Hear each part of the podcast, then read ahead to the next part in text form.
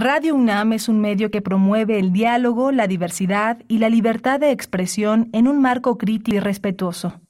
Los comentarios expresados a lo largo de su programación reflejan la opinión de quien los emite, mas no de la radiodifusora.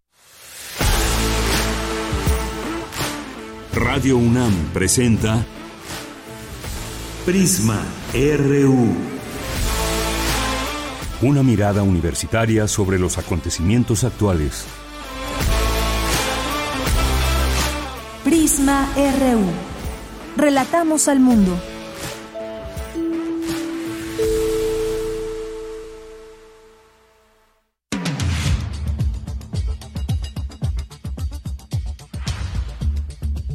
Muy buenas tardes, muchas gracias por acompañarnos aquí en Prisma RU. Una de la tarde con cinco minutos. ¿Qué tal su fin de semana? Cuéntenos, ya estamos a 4 de diciembre del año 2023 y hoy tenemos mucha información. Estábamos aquí comentando quién es hoy por hoy el gobernador de Nuevo León después de que Samuel García abandona esta tarea que él mismo se había dado de buscar la presidencia de la República. Pues ya en el segundo día desde que inició la licencia de Samuel García Sepúlveda y de que debió entrar en funciones el gobernador interino Luis Enrique Orozco Suárez, no se vislumbra cercana una, una, pues una distensión en la crisis política que vive Nuevo León. Vamos a hablar de ese tema con el doctor Rosendo Bolívar para hablar pues de esto que por supuesto se puede llamar una crisis de gobernabilidad en Nuevo León. ¿Qué dice el presidente Andrés Manuel López Obrador? ¿Qué dice el propio Samuel García, Luis Enrique Orozco? Vamos a platicar de esto el día de hoy. Eh, vamos a platicar también sobre pues lo que discute la Cámara de Diputados, la reforma laboral para reducir la jornada de los trabajadores de 48 a 40 horas a la semana. ¿Quién se niega? ¿Quién dice que sí? Bueno, por lo pronto el empresario Carlos Slim rechaza esta iniciativa. Vamos a tener también aquí a Héctor Anaya, quien es dramaturgo, narrador, ensayista, periodista, eh, docente y editor, porque nos va a platicar de migración y además él hace unos calendarios para 2024 y que por supuesto queremos también ofrecer a nuestro público, pero ya nos contará él de qué se trata, de qué se trata todo esto.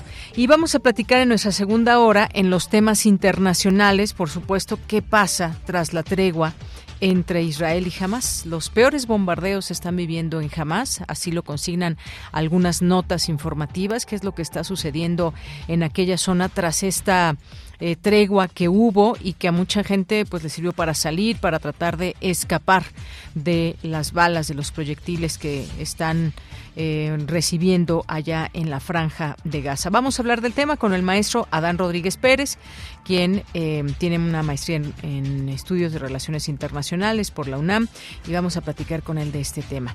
Hoy es lunes de cartografía RU con Otto Cázares, tendremos también cultura, información nacional e internacional aquí en Prisma RU.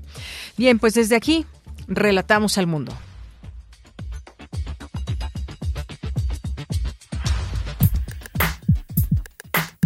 Relatamos al mundo. Relatamos al mundo.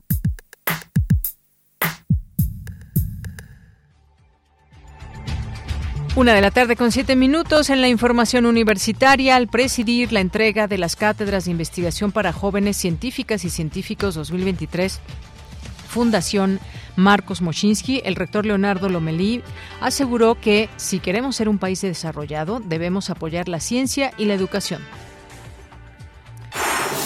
Diversas entidades universitarias participan en la firma de bases de colaboración para la formalización, operación, fortalecimiento y consolidación del laboratorio de modelos y datos. Envió la UNAM más de 800 toneladas de ayuda a damnificados por Otis. La Universidad Autónoma de Guerrero recibió y distribuyó los víveres y otros insumos entre la población afectada. La inteligencia artificial es la nueva frontera del conocimiento, nos brinda beneficios, pero también grandes desafíos, advierte la directora del Instituto de Investigaciones Jurídicas, Mónica González Condó.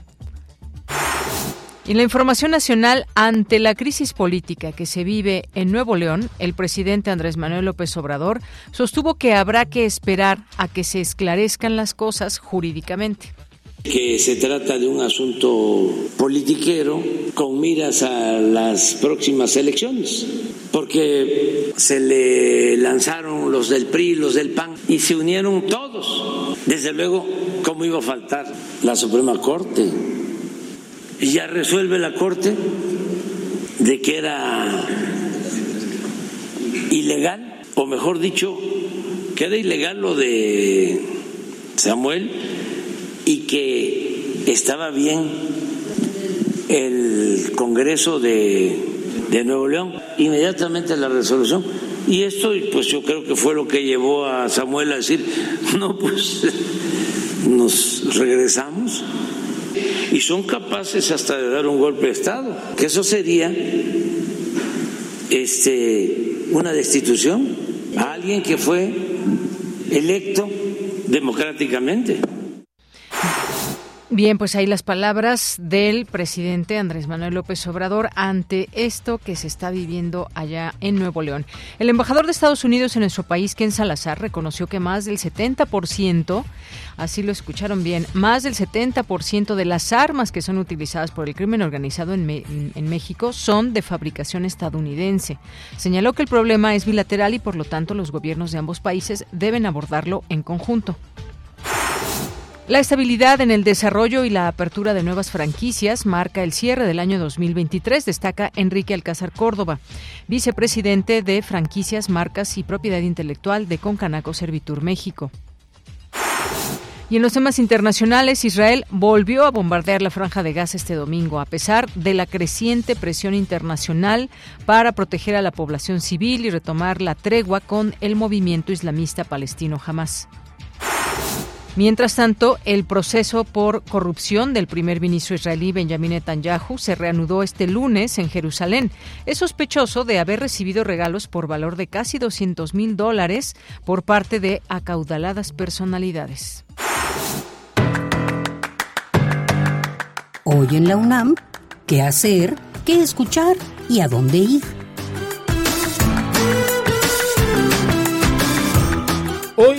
Es lunes de Gaceta UNAM y en su portada nos presenta el tema Mejor no fumes. Hayan menos materia gris en el cerebro de adolescentes fumadores. El descubrimiento se da luego de analizar imágenes de alrededor de 800 jóvenes de 14, 19 y 23 años de edad. Además, conoce todo acerca de la investigación de los genes que conducen al trastorno del espectro autista, que afectan principalmente a las neuronas inhibitorias o interneuronas, las cuales tienen la capacidad de regular la actividad cerebral. Toda la información la podrás encontrar en la Gaceta de la UNAM de hoy lunes 4 de diciembre. Ingresa al sitio oficial gaceta.unam.mx. No te puedes perder una emisión más de la serie radiofónica Conciencia, Psicología y Sociedad. En el programa de hoy se abordará el tema Estudiar en línea la licenciatura en Psicología. La modalidad a distancia crea ambientes virtuales de aprendizaje, estructurados y basados en procesos pedagógicos para adquirir conocimientos desde una práctica autónoma. La plataforma de la carrera cuenta con diversas herramientas tecnológicas y recursos multimedia que dan sustento al proceso de enseñanza, aprendizaje el invitado de hoy es Omar Moreno Almazán, doctor en Psicología Educativa y del Desarrollo por la UNAM. Sintoniza hoy y todos los lunes en punto de las 18 horas el 96.1 de frecuencia modulada. Ernesto Medina y Sabrina Gómez Madrid te esperan en la serie radiofónica Espacio Académico PAUNAM, una coproducción de nuestra emisora con la Asociación Autónoma del Personal Académico de la UNAM. En esta ocasión el maestro Edgar Díaz Garcilaso, vocal ejecutivo de Pensioniste, nos habla sobre el tema Afore Pensioniste. El material sonoro de la serie radiofónica Espacio Académico PAUNAM se transmite de lunes a domingo a lo largo de la programación de Radio UNAM. Para Prisma RU, Daniel Olivares Aranda.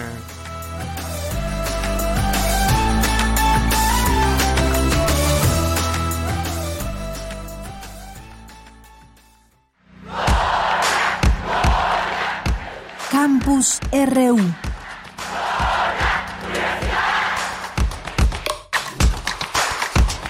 Bien, pues nos vamos a nuestro campus universitario de este día lunes 4 de diciembre. Comenzamos con nuestra compañera Virginia Sánchez. Se lleva a cabo la firma de bases de colaboración para la formalización, operación, fortalecimiento y consolidación del laboratorio de modelos y datos. ¿Qué tal, Vicky? Buenas tardes. Hola, ¿qué tal, Bella? Muy buenas tardes a ti y al auditorio de Prisma RU. Este laboratorio de modelos y datos, la MOD, contará con sedes en el Instituto de Astronomía, en el Instituto de Química y en el Instituto de Ciencias Nucleares, los cuales cuentan con una capacidad de procesamiento de aproximadamente 3.500 núcleos y algo relevante de este laboratorio es que aquí también se desarrollan los modelos matemáticos y los códigos de simulación de diversas colaboraciones. Así lo detalló María del Pilar Carreón Castro, directora del Instituto de Ciencias Nucleares, durante la firma de bases de colaboración para la formalización, operación, fortalecimiento y consolidación del Laboratorio de Modelos y Datos LAMOD. Por su parte, José de Jesús González González, director del Instituto de Astronomía, destacó la importancia de la MOD para disciplinas como la astronomía, al ser una ciencia básicamente observacional, altamente experimental, por lo que dijo se requiere tratar una gran cantidad de datos, así como modelar y simular estructuras de estrellas del medio interestelar y del universo en su conjunto. Por eso la importancia de este tipo de laboratorios. Escuchémoslo. Son laboratorios de uso de muchísimos grupos y de muy relevantes para la astrofísica. La astrofísica es altamente colaborativa, la hacemos ya prácticamente en todos los institutos, porque la astronomía tiene que ver con las escalas más pequeñas, subatómicas, como con las mayores escalas, con la química, con todo esto. Y en ese sentido, pues este es un ejemplo de ello. La MOD pues, es un centro de supercómputo de institutos de mediano tamaño, ¿no? vamos a llamarlo así, desarrollado y operado y coordinadamente pues, por grupos académicos de institutos o centros de investigación. Lo que es importante es que liga las escalas de cómputo de investigadores o grupos de investigación relativamente pequeños con el servicio que otorgan los grandes centros centralizados de supercómputo y de servicio, como lo ha otorgado tradicionalmente la UNAM con la hoy Dirección General de Cómputo de Tecnologías de Información y Comunicación, la DGTIC. En tanto, Luis Demetrio Miranda Gutiérrez, director del Instituto de Química, señaló que la MODE es un una instalación absolutamente necesaria donde se conjuntan capacidades computacionales de alto rendimiento para muchas aplicaciones, como en el caso de la química, que sirve para apoyar el estudio en la transformación de las moléculas. En tanto, Héctor Benítez Pérez, director de Dirección General de Cómputo y de Tecnologías de Información y Comunicación, señaló la importancia de este espacio de colaboración y procesamiento sin dislocarlo, dijo, del espacio de la modelación y la simulación. Escuchemos.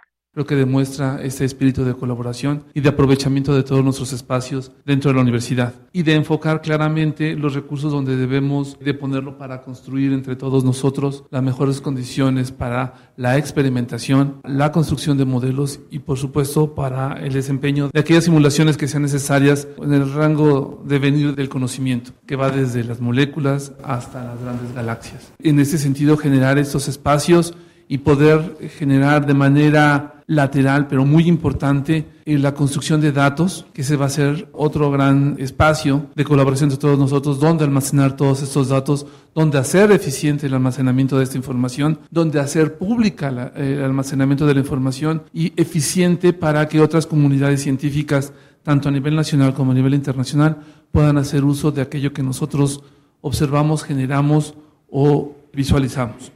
Y bueno, pues cabe señalar que en esta firma también estuvo presente el coordinador de la investigación científica, William Lee Alardín. De ella es la información. Aquí muchas gracias y buenas tardes. Buenas tardes. Bien, pues vamos ahora con Dulce García. Gracias a la generosidad de los universitarios, la UNAM envió más de 800 toneladas de ayuda a damnificados por Otis. ¿Qué tal, Dulce? Muy buenas tardes. Así es, Yanira. Muy buenas tardes aquí al auditorio. Deyanira, el centro de acopio UNAM Solidaria, que estuvo ubicado en el Estadio Olímpico Universitario, entregó 802 toneladas de ayuda humanitaria a la Universidad Autónoma de Guerrero para su distribución a la población de Acapulco y otras comunidades afectadas por el huracán Otis. Este centro de Yanira estuvo abierto durante seis semanas, del 26 de octubre al 2 de diciembre, y en ese tiempo eh, se recabaron miles de miles de personas, mostraron una vez más su compromiso con México y en especial con la población del estado de Guerrero para salir de los problemas en comunidad. De Yanira se recibieron y entregaron a las autoridades de la Universidad Autónoma de Guerrero 20.491 kilos de arroz, eh, 14.590 kilos de frijol, 5.288 kilos de azúcar, 48.190 kilos de jabón en polvo, 113.002 latas de y sobres de atún, 10.909 latas de sardina, eh, 162.602 botellas y garrafones de agua, 52.883 litros de cloro y 126.969 piezas de papel higiénico. También se sumaron eh, los artículos recabados en el Centro Cultural Universitario Tlatelolco, también los del Club Pumas y diversas entidades universitarias, instituciones académicas y gubernamentales, organizaciones de la sociedad civil y también de algunas empresas de Yanira. Y bueno, esta ayuda fue trasladada en 40 trailers y camiones de carga que realizaron 13 viajes a la sede de la Universidad Autónoma de Guerrero que se ubica en Chilpancingo. Y este mismo 14, este mismo 4 de diciembre salió el último envío con 14 toneladas. La UNAM agradece y reconoce la solidaridad de la comunidad universitaria y de la población en general ante las múltiples y urgentes necesidades de las miles de personas afectadas por el huracán Otis. Esta es la información. Bien, pues muchas gracias, Dulce. Muy buenas tardes. Gracias a ti. Muy buenas tardes. Hasta luego. Continuamos y nos vamos con Cindy Pérez Ramírez. La inteligencia artificial avanza a una velocidad superior a la del desarrollo del derecho y la legislación. Cuéntanos, Cindy. Muy buenas tardes. Deyanira, muy buenas tardes. Es un gusto saludarte a ti y al auditorio. Durante los trabajos del onceavo Congreso Internacional de Enseñanza de Derecho y Metodología de la Investigación Jurídica, aportaciones en la era de la inteligencia artificial, Mónica González Contró, directora del Instituto de Investigaciones Jurídicas de la UNAM, destacó que la inteligencia artificial constituye la nueva frontera del conocimiento. Si bien nos brinda beneficios, también plantea grandes desafíos que abren una brecha para discutir sus implicaciones en relación con los derechos humanos, la desigualdad y el derecho. En nuestro país en concreto, y me parece que esto es una constante a lo largo del mundo, hay un largo camino que recorrer en relación con aspectos éticos, legislativos, de desarrollo, uso de la inteligencia artificial. Una eh, de, estos desafíos muy relevantes eh, está precisamente en el tema de la propiedad intelectual. La inteligencia artificial pues ha impactado de manera decisiva en nuestras vidas, ha ido mucho más a prisa que, eh, el derecho, que la posibilidad de, de legislar. Y en ese sentido tenemos un desafío en construir referentes éticos que nos hagan enfrentar estos problemas sociales. Al tomar la palabra, el director de la Facultad de Derecho, Raúl Contreras Bustamante, señaló que esta actividad académica pues tenía dos objetivos principales, la preparación de especialistas para la enseñanza y su formación en el ámbito de la investigación. Qué bueno que en este aspecto de estudiar la enseñanza y la investigación se analice precisamente el impacto que tendrá estos nuevos procesos pedagógicos que las redes nos están dando. Creo que tenemos que verlos como una oportunidad y no como un peligro nada más. Tenemos que entrarle de lleno a todos estos aspectos y creo que el surgimiento de la inteligencia artificial viene a enriquecer la enseñanza, viene a enriquecer la investigación siempre y cuando sepamos utilizarlas.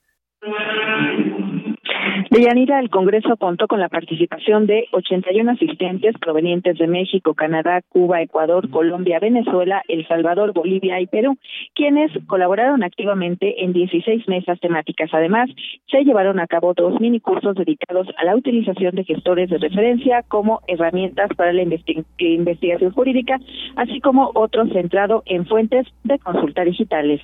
Esta es la información. Gracias, Cindy. Muy buenas tardes. Muy buenas tardes. Continuamos. Tu opinión es muy importante. Escríbenos al correo electrónico prisma.radiounam@gmail.com. Bien, continuamos una de la tarde con 23 minutos. ¿Quién gobierna actualmente Nuevo León? Eh, Samuel García, o Luis Enrique Orozco. Bueno, pues Samuel García ya arrancó obras, Luis Enrique Orozco visita alcaldes. ¿Quién es el gobernador de Nuevo León?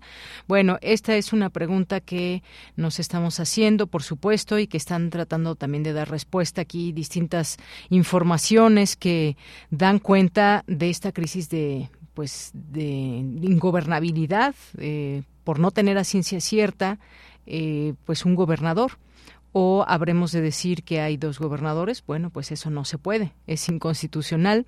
Sin embargo, pues ambos se están asumiendo como tal y dice esta nota Neymar político.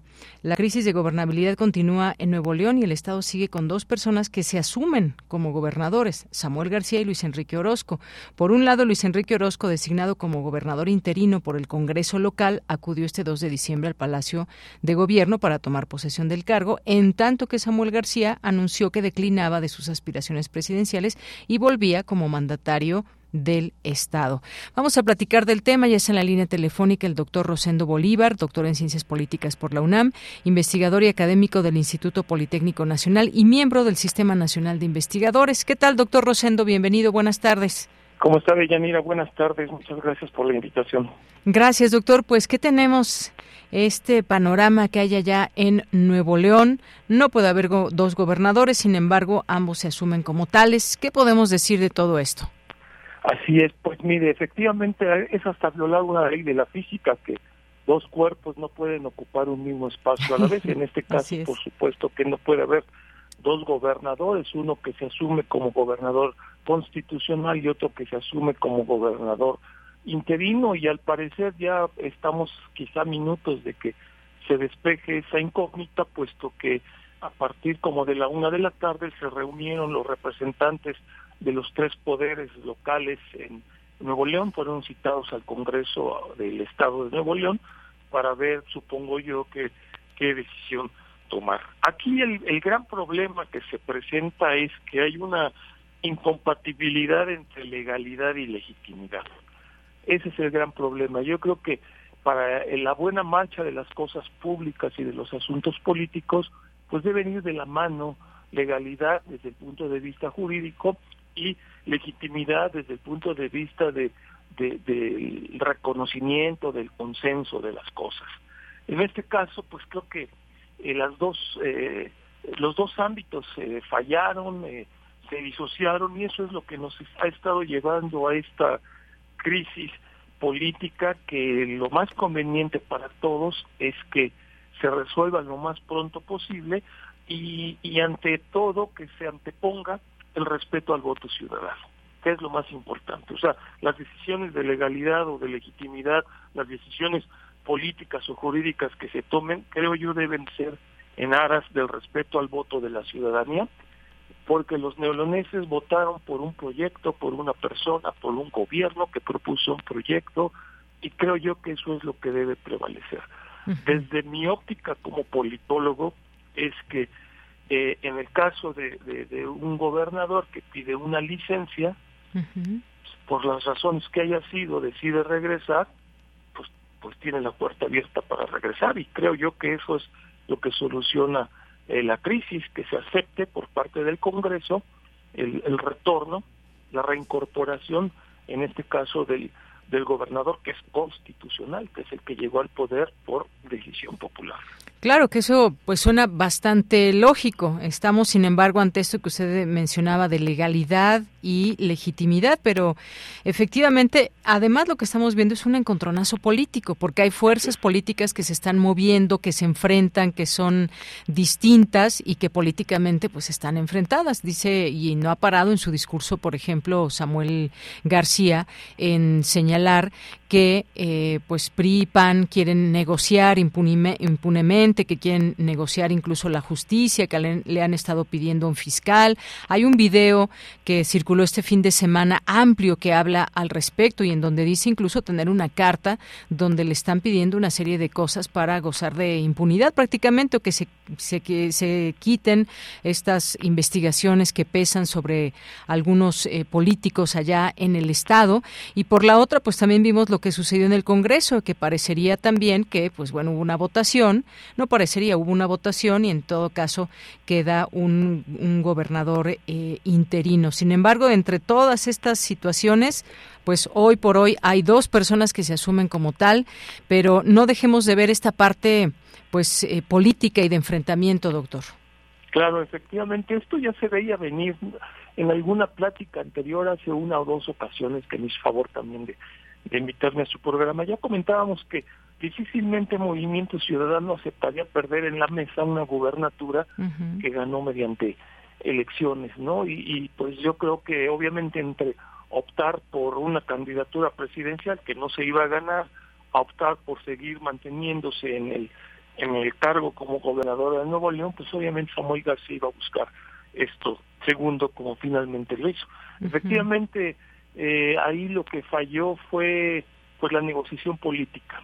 La negociación política tanto de los acuerdos eh, por escrito, que estos son los que hace eh, referencia usted, pero también acuerdos no escritos que han prevalecido y que cotidianamente se han presentado. Podemos sacar varios ejemplos anteriores como ejemplos recientes de cómo cuando un eh, gobernador o un jefe de gobierno, y digo jefe de gobierno porque pasó ya aquí en la Ciudad de México, pide licencia por cualquier razón, generalmente han sido para contender por, por la presidencia de la República, se ha respetado por parte de la oposición que quien quede en sustitución del mandatario constitucional, pues alguien de su mismo grupo, de su propio partido. Si nos vamos al pasado, recordemos cómo cuando en el 99 el ingeniero Cárdenas pidió eh, eh, licencia, pidió eh, permiso para separarse del cargo, pues se, se aceptó que quedara Rosario Robles de su mismo grupo.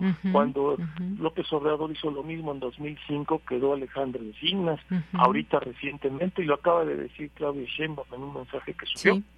Ella pidió licencia para contender por esta elección y, y la oposición que es minoritaria también aquí en la Ciudad de México, aceptó este acuerdo que es, eh, quizás no es una norma escrita, digamos, pero es un acuerdo que ha logrado garantizar la gobernabilidad, que cuando un eh, ejecutivo estatal pide licencia o lo que sea, pues lo sustituye a alguien de su mismo grupo, cosa que no se hizo en Nuevo León. Entonces ahí es donde se generó parte de la crisis política y se le abonó también con toda esta eh, digamos, eh, desacuerdos, con todas estas diferencias en cuanto a cómo proceder, en cuanto a si se aceptaba o no la licencia de Samuel Luis, con, contradicciones entre, por ejemplo, que un juez en materia de, trabajo, si no mal recuerdo, dio un acuerdo en favor de Samuel Ruiz, pero la Suprema Corte, que no la Suprema Corte, por cierto, hay que aclararlo,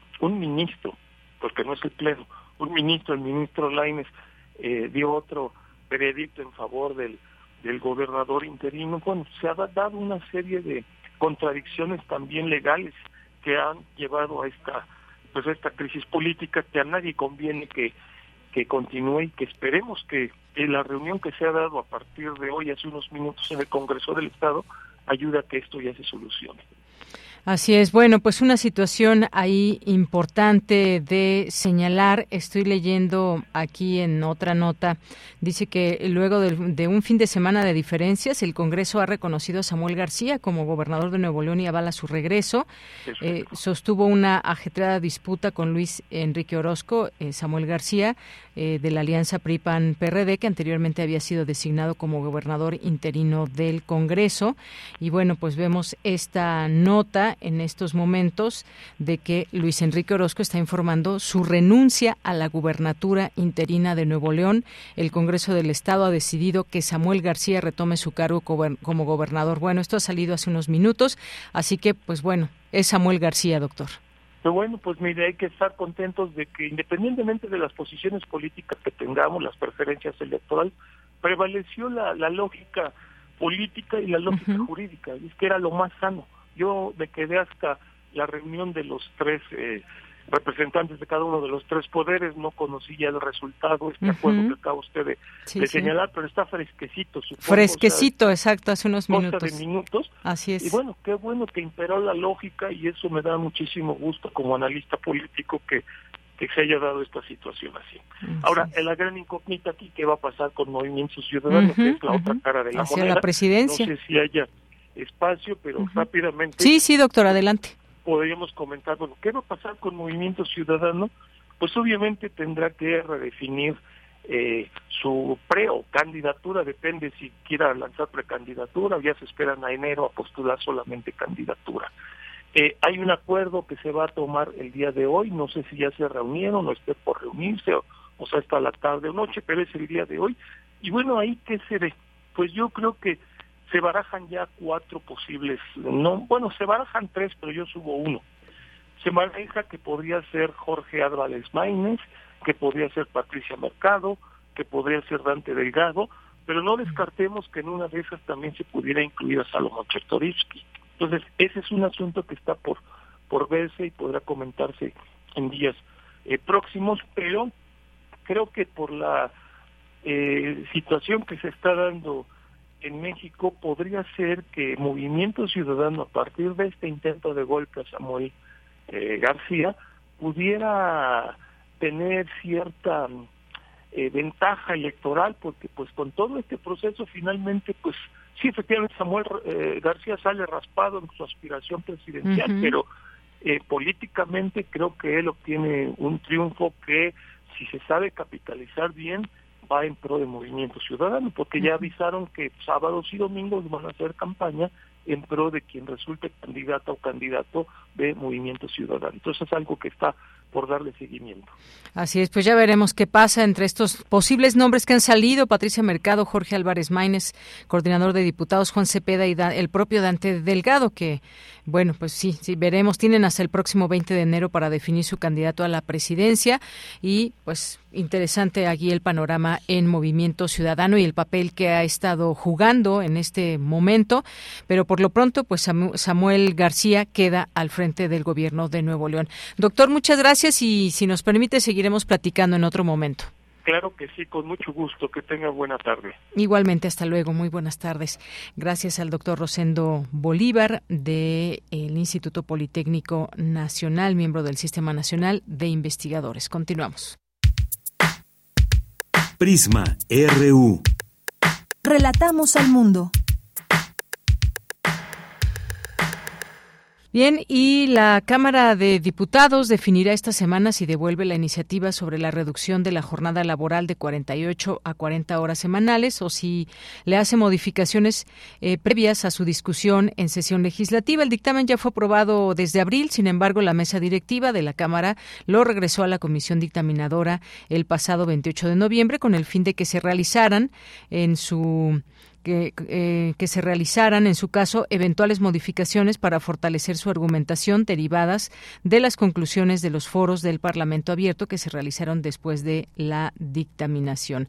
Así que, pues bueno, tenemos en la línea telefónica para hablar de este tema la doctora Berenice Ramírez López. Ella es investigadora y académica del Instituto de Economía de la UNAM. Sus líneas de investigación, política social y seguridad social, desarrollo económico. ¿Qué tal, doctora? Bienvenida. Muy buenas tardes.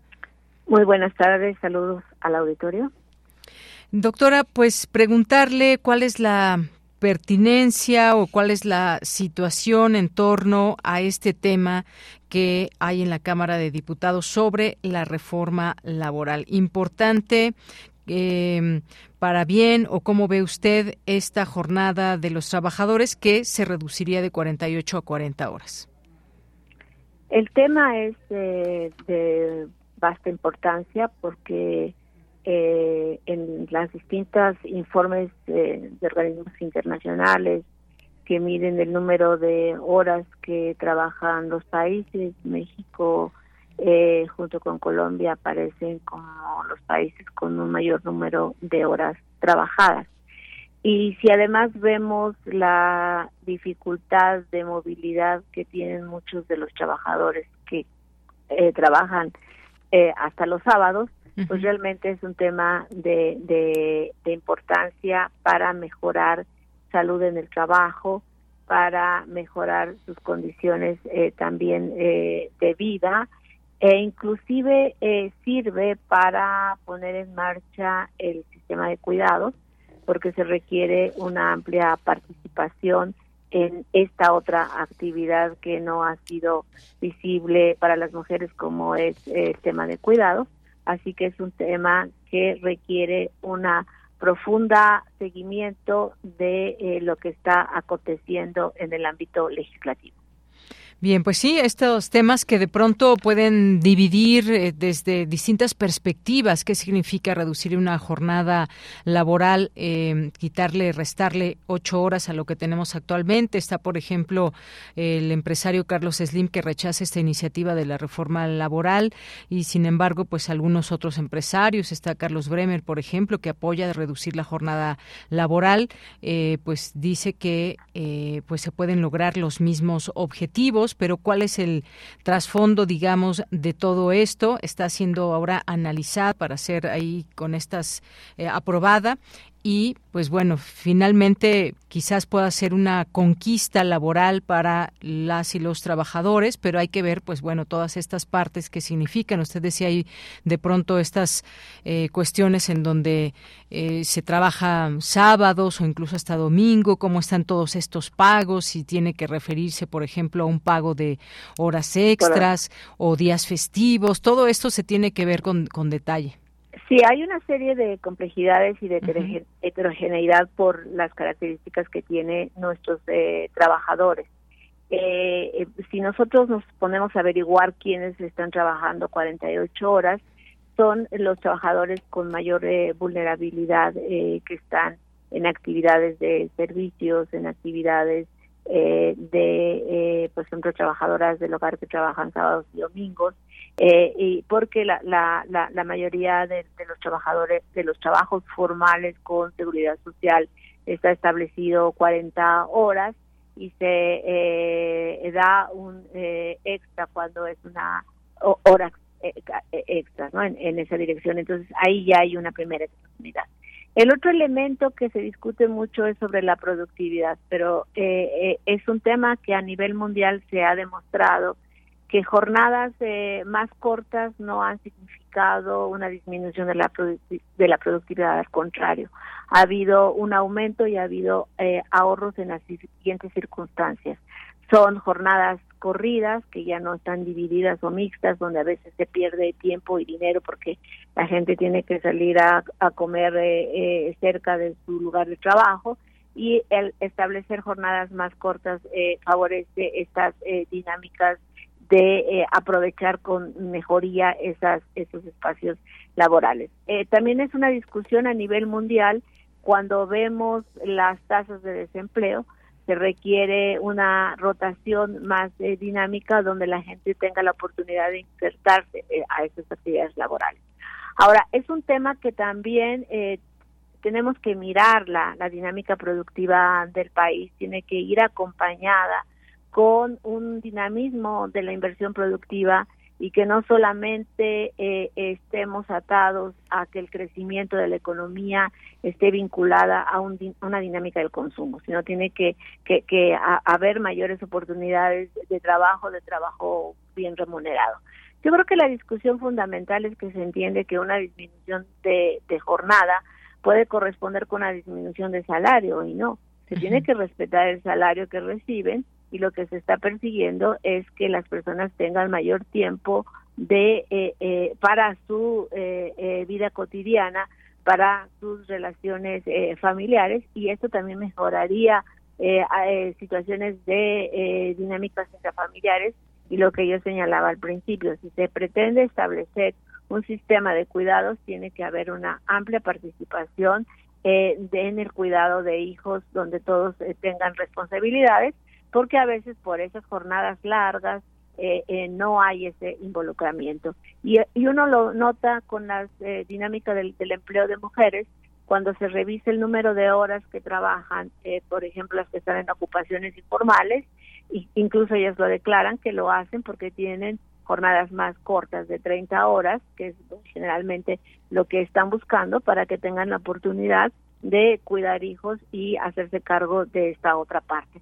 Entonces, es un tema de, de muchas aristas que se tiene que discutir con profundidad los elementos que decía. Una dinámica productiva del país, que haya mayor empleo protegido y que esto vaya vinculado con los salarios, que ha sido importante el aumento salarial que se va a dar eh, de 20% para el próximo año y que esto ya eh, establecimiento del 118% del 2018 al 2024 y también eh, en términos de mejores condiciones estas dinámicas de jornada. Cuando revisamos también qué está pasando en nuestros en otros países vemos que se aprueba, que va la disminución, como en el caso de Chile que va disminuyendo una hora por X número de, tiempo y se alarga el proceso para que lleguen a los 40 horas. O sea, esto requiere de la fuerte participación de los trabajadores que vayan estableciendo también estas eh, posibilidades de ir incorporando sus demandas y tomar en cuenta lo que algunos empleadores también están aprobando, ¿no? Muy bien, bueno, pues creo que lo deja bastante claro, doctora, en este sentido. Y bueno, pues una vez que la comisión reciba las observaciones, entrará en sesión y la iniciativa será discutida y puesta a votación. En caso de ser aprobada, pasará al Pleno para su eventual análisis y bueno, pues ver todos estos pasos antes de que la reforma sea aprobada. También no olvidar que durante este año la legislatura eh, ha ocupado también en realizar cambios a la Ley Federal del Trabajo, comenzando con la ampliación del periodo vacacional a los empleados y esta pues no sería la primera forma o reforma, perdón, en favor de un trabajo eh, digno en el país. Bueno, pues estaremos al tanto. Por lo pronto, pues también hay algunas opiniones entre los propios eh, empresarios que, pues bueno, tienen tienen muchos trabajadores desde sus empresas. Bueno, pues doctora, muchas gracias y muy buenas tardes. Muchas gracias a ustedes. Esto tiene como límite el 15 de diciembre para la discusión, si no sería al próximo año. Y otro elemento que hay que estar atentos la sociedad civil en general y los trabajadores en general es que se han aprobado cosas importantes y hay que hacer el seguimiento si se está llevando a cabo en todos los sectores, como por ejemplo esta ampliación de vacaciones, estas eh, eh, eh, realmente que su registro de salario mínimo sea adecuado, todos estos elementos corresponde a nosotros como sociedad ir haciendo esta revisión y si no ir manifestando en dónde y en qué sectores no se está llevando a cabo. Muy bien, pues doctora, muchísimas gracias y muy buenas tardes. Hasta luego, buenas tardes. Hasta luego. Fue la doctora Berenice Ramírez López, investigadora y académica del Instituto de Economía de la UNAM y sus líneas de investigación, política social y seguridad social, desarrollo económico. Continuamos. Prisma RU. Relatamos al mundo. Bien, es la una con 45 minutos. Vamos ahora con a platicar con Héctor Anaya. Él es dramaturgo, narrador, ensayista, periodista, docente, editor. ¿Cómo estás, Héctor Anaya? Muy buenas tardes. Muy bien y muy agradecido por tu presentación. Gracias, Héctor, por estar aquí. Y bueno, pues mira, tengo en mis manos este calendario. Tú como pues persona eh, curiosa, como periodista, pues nos tienes, has hecho ya varios eh, calendarios y este tiene que ver con la migración. Cuéntanos, cuéntanos por qué la migración. Bueno, pues en primer lugar porque es un tema de moda candente, ¿verdad? Pero se me ocurrió un enfoque diferente, porque hasta hasta ahora pues se habla de que la gente quiere ir allá para vivir el sueño americano, para poder conseguir algún empleo, y, cambiar de vida. Pero yo lo que presiento, ¿verdad?, es que como finalmente este pueblo mexica del que provenimos todos, pues sur, ah, viajó desde Aztlán, un mítico lugar que se encuentra ahora en, en terrenos de Estados Unidos, pero que antes fue de nuestra república, de nuestra de nuestra nación en formación pues que ahora los que están yendo allá a Estados Unidos quizá no van tanto en busca del sueño americano, sino probablemente para vivir el Temicli Náhuatl, que es el sueño mexica de retornar a los orígenes. Mm. Puede parecer esto pues fantasioso, pero mira, este continente que dio lugar a este al realismo mágico, de, los escritores nuestros o lo, real maravilloso de lo que hablaba Alejo Carpentier, pues no podemos pensar que, que tal vez no, no esté en, en, el inconsciente, no de forma consciente, sino en el inconsciente, de regresar al territorio original. En esto encuentro un paralelo con el pueblo hebreo, que también fue este, eh, eh, predestinado por, por su Dios para que salieran de Egipto, dejaran de ser explotados y, y, emprendieran el éxodo. El nuestro no se le llamó éxodo, sino peregrinación a la que les dijo eh, eh cuando también los mexicas se quejaron de que en Aztlán eran esclavizados por los aztecas y le dijo la única manera que tienen para salvarse de esto es ir a buscar un lugar mítico donde van a encontrar en un islote un águila parada sobre un nopal y devorando una serpiente, lo que todos sabemos que es precisamente el mítico, la mítica fundación de, de México Tenochtitlan. Entonces, ¿por qué va a ser más válida aquella otro, aquel otro éxodo que el nuestro que practicaron nuestros antiguos eh, mexicas? Ese es el propósito de este de este calendario, señalar esa mítica probabilidad de que la gente esté regresando no a buscar una nueva vida, sino a recuperar la antigua, el antiguo terreno que hubo ahí en Aztlán, que ahora es territorio de Texas, de California, de Arizona, etcétera, que antes fue nuestro territorio, del cual fuimos despojados en 1848. Claro, oye, pues qué, qué, interesante esta perspectiva que nos haces en torno a, hablar de migración y que aquí tú lo titulas justamente así en este eh, primer texto que encabeza el calendario, migración y entre paréntesis o, o retorno, un enfoque mítico. Y hay una eh, una imagen a color que justamente esto que nos platicabas se ve aquí, porque en el territorio hoy de Estados Unidos está ahí Aztlán y bueno, los pasos de las personas que se encaminan hacia los Estados Unidos y luego los pies de regreso hacia territorio los mexicano. los pasos este, a pie desnudo y, el regreso es ya con calzado. Así es. así, es. Así lo interpretó nuestro dibujante este, en, Enrique Iturriaga. Muy bien. Ese es el que eh, plasmó esta imagen, que espero le guste a la gente, les despierte otra explicación. También hay que recurrir a lo poético, a lo mítico, a lo que no no es tan tangible, ¿verdad? Porque todo el mundo hace estadísticas de los que van allá y ganan dinero y pero a lo mejor lo que se lo que se pretende este todos estos pueblos latinoamericanos es regresar a nuestras raíces y eso pues habrá que considerarlo también.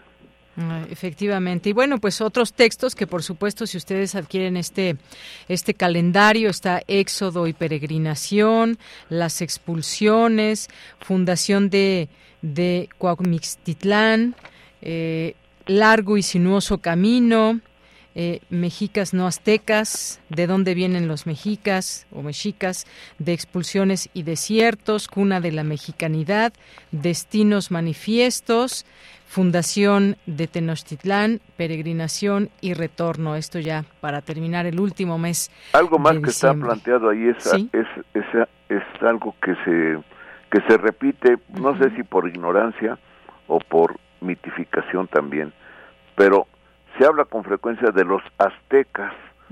Y el doctor Miguel León Portilla, un, valiosísimo historiador, nos ha recordado que precisamente en esa este, predestinación de Huitzilopochtli, en cuanto salieron de Aztlán, les dijo, ustedes ya no son aztecas, ustedes de aquí en adelante serán mexicas.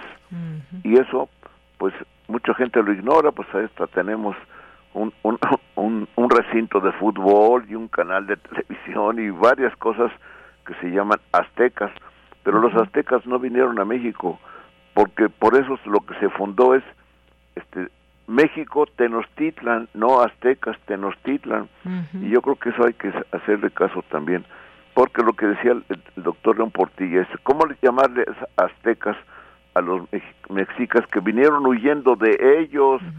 Es como eh, beneficiarlos o supuestamente beneficiarlos con el título de de los opresores. Y no no es así. Son mexicas los de aquí. Nosotros todos los que descendemos de esa peregrinación. Y Héctor, pues eh, nos has enviado aquí dos calendarios para el público Radio Escucha, pero también preguntarte si alguien no lo gana, pues dónde lo puede adquirir bueno, sí, no se vende en librerías por X razones, pero además es una edición muy limitada, casi casi para coleccionistas. Por favor, pueden comunicarse a al teléfono de la editorial que es el 55 55 53 25 25. Y si no, también por correo electrónico, si, si lo apuntan, sí. es abra palabra 1331 arroba sí. gmail.com. Perfecto, ahí está. Y por lo pronto, quien quiera ganarse estos dos que nos has hecho llegar, pues nos pueden escribir en nuestras redes sociales para que les podamos decir cómo pueden obtener este ejemplar. Bueno, lo tendrán que venir a recoger muy pronto aquí para que inicien el año nuevo ya con su calendario. Te voy a decir otra cosa, el calendario contiene una serie de conmemoraciones que sí, quizás se nos pasó por alto. Cierto. Vamos a cumplir 200 años de tener una constitución, pero también espero que lo celebren bien aquí en la ciudad 200 años de que esta ciudad fue nombrada capital de la República. Así que pues es conmemorativo. También se cumplirán 100 años de que se, se celebra el, el festejo del Día del Niño. En fin, hay una serie de festejos de, también de, del, del nacimiento de Sergio Magaña, de Paco Ignacio. Hubo uno precisamente que por ahí les ha de recordar algo en Radio UNAM. Claro, claro, claro. y, y, hasta 300 años de, un, de, uno de los grandes filósofos, Emmanuel Kant. Eh, ahí hay varias conmemoraciones que espero que la gente también advierta, porque trae una efemérides y trae una serie de textos relacionados con el asunto este de la migración o el retorno. Espero que lo disfrute la gente. Claro que sí. Pues no me resta más que agradecerte, enviarte un abrazo, Héctor Anaya, y espero nos volvamos a encontrar por aquí en esta en esta frecuencia. Gracias, Deyanera. ¿Me permite repetirles el, teléfono por si no lo captaron? Sí, adelante. 55 55 53 25 25 y el correo es abra palabra 1331 arroba gmail.com. Bueno, y lo publicamos en nuestras... Lo guardan en la memoria y si no, a ver si, los, a ver si llaman ahí y se los dan también. Claro, y en nuestras redes sociales lo compartiremos. Muchas gracias, Muchas gracias, Deyanira. Hasta luego. Hasta luego, un abrazo. Muy buenas tardes. Héctor Anaya, dramaturgo, narrador, ensayista, periodista, docente y editor. Sala Julián Carrillo. Presenta Bueno, pues ya está aquí Montserrat Muñoz. Monse Magia, ¿cómo estás? Buenas tardes. Hola, contenta de saludarte, de Yanira, al equipo de Prisma RU, por supuesto, a quienes escuchan Radio Universidad, a quienes vienen a la sala Julián Carrillo. Tenemos sorpresas, flechazos culturales en esta sección para ustedes, invitaciones y muchas cosas. Por ejemplo, hoy comenzamos con eh, los flechazos, anunciándoles que hoy lunes a las 8 de la noche pueden ver venir a la obra de teatro que ya también comienza pues esta temporada eh, de diciembre. Vamos a tener lecciones de historia, una obra poderosa acerca de la salud mental. Esto es entrada libre a las 8 hoy en Adolfo Prieto 133. Los martes continuaremos con el ciclo de danza contemporánea, Festival Cuerpo al Descubierto. No se lo pierdan también a las 8 de la noche. Y tenemos el nacimiento Lotería, una pastorela eh, tradicional mexicana eh, justo mañana a las 8 también. Así que vengan y si quieren pues ya también acompañarnos al Cine Club. Los miércoles estamos con el ciclo de Yasuhiro Osu. Eh, tendremos el sabor del saque esta semana. Vengan, conversen, socialicen este a esta, bueno, la carrera del director que nos ha dejado muchos temas familiares, encuentros eh, narrativos entre el cine silente y el cine ya a color de los 60, muy interesante. Ustedes han sido parte del Cineclub Radio Cinema. Y pues bueno, ya el jueves tenemos eh, flechazos porque ya es muy conocida la temporada del Cascanueces y tenemos boletos para ustedes. Así que anuncio de 11 a 3 de la tarde pueden venir por sus boletos gratuitos para la función del el jueves 7 y el jueves 14 de diciembre. Solo vengan, eh, pidan sus boletos, sigan el Facebook Sala Julián Carrillo y así pueden asistir a esta temporada de El Cascanueces. Nota, esta obra también se está mm, eh, presentando los fines de semana con un costo, entonces ya se están acabando los boletos gratis y si no alcanzan a venir el 7 o el 14, pues comuníquense con nosotros porque pues en los eh, sábados estaremos ahí eh, también pues en la sala Julián Carrillo esperándoles con este esta obra de temporada, muy, muy, muy famosa y pues con, con, música en vivo además. Tiene batería y la compañía Ensamble de México, Ballet Ensamble de México. México, México, México. Hablando de México, eh, aquí en la Ciudad de México los espera el último concierto en vivo de Intersecciones. Va a ser con Salón Victoria este viernes, de 9 a 10 de la noche. Qué bien. ¿Qué hacemos? Pues yo creo que vamos a lanzar unos boletos gratuitos o un registro. Entonces, para enterarse, sigan el Facebook Sala Julián Carrillo y también sigan las redes sociales de Salón Victoria. Entonces, en el Facebook va a ser ahí como el medio de contacto. Ya les diremos si ustedes pasan por su boleto o si nada más tiene que llegar temprano, pero pues acompáñenos en el último concierto en vivo y ya después nos iremos con música especial, con música de Argentina de Desmadre Orquesta y con algunas retransmisiones de lo mejor de Intersecciones. Entonces, pues ya cerramos nuestro ciclo de conciertos en vivo este viernes con pues esta banda de leyenda del ska, fusión, electrónico psicodélico mexicano. Entonces, por favor, vengan o escuchen o sintonicen. Seguro que sí, Monse. Eso, pues todos invitados. Y también Voz tu Voz, Voz tu Voz, que es el curso impartido por Elena de Aro, ya tiene sus inscripciones para comenzar el próximo año eh, del 3 de febrero al 23 de marzo. Si ustedes están interesados en pasar del papel de sus textos, de sus poemas, a lograr interpretar eh, e intencionar bien su voz, su cuerpo y pues dedicarle así pues esos poemas con bien, con, con mucho corazón y bien sentidos, inscríbanse al curso Voz tu Voz o en su caso, si ustedes quieren aprender a actuar en su vida diaria y cómo tener estas fórmulas de comedia, de narrativa para llevar a... Mm, a la actuación, a este, este maravilloso arte de la actuación, inscríbanse al curso Actuación para la Vida Diaria con el maestro Sergio Cuellar, que este curso también va a iniciar en febrero, de febrero a marzo, y pues es para mayores de 18 años. Para ambos cursos, Voz tu Voz y Taller de Actuación para la Vida Diaria, tienen descuentos y son parte de la comunidad UNAM o INAPAM. Entonces, escríbanos al Facebook, ahorita les dejamos todos los carteles, o también pues como comuníquense eh, a las redes oficiales de Radio Universidad para recibir estas informaciones. Entonces, pues así nos vamos con teatro, danza, cineclub, conciertos y pues mucho, mucho ballet y mucha música para ustedes. Estas son las sorpresas que les tenemos en la sección de flechazos culturales de la sala Julián Carrillo. Perfecto, pues muchas gracias Monse, por ahí nos vemos en alguna de estas actividades y el público, ojalá que también ahí. Seguro que sí, aquí les esperamos para recibir su abrazo presencial y si no, pues les mandamos un abrazo sonoro. Claro que sí. Bueno, pues las dos de la tarde nos vamos al corte, regresamos a la segunda hora de Prisma RU. Prisma RU. Relatamos al mundo.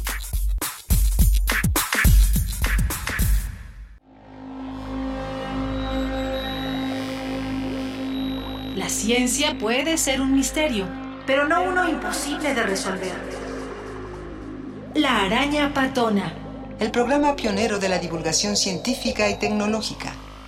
Sábados a las 13 horas por el 96.1 de FM. Radio UNAM. Experiencia sonora. Las mexicanas y los mexicanos somos observadores, cuidamos todo lo que hacemos. Por eso nos pintamos solos para vigilar las elecciones. Cuando tú participas observando las elecciones, ayudas a dar certeza y tranquilidad a tu familia, colonia o comunidad. Infórmate en observadores.ine.mx. Conoce las modalidades y regístrate. Tienes hasta el 7 de mayo. En estas elecciones, con mi INE participo. INE.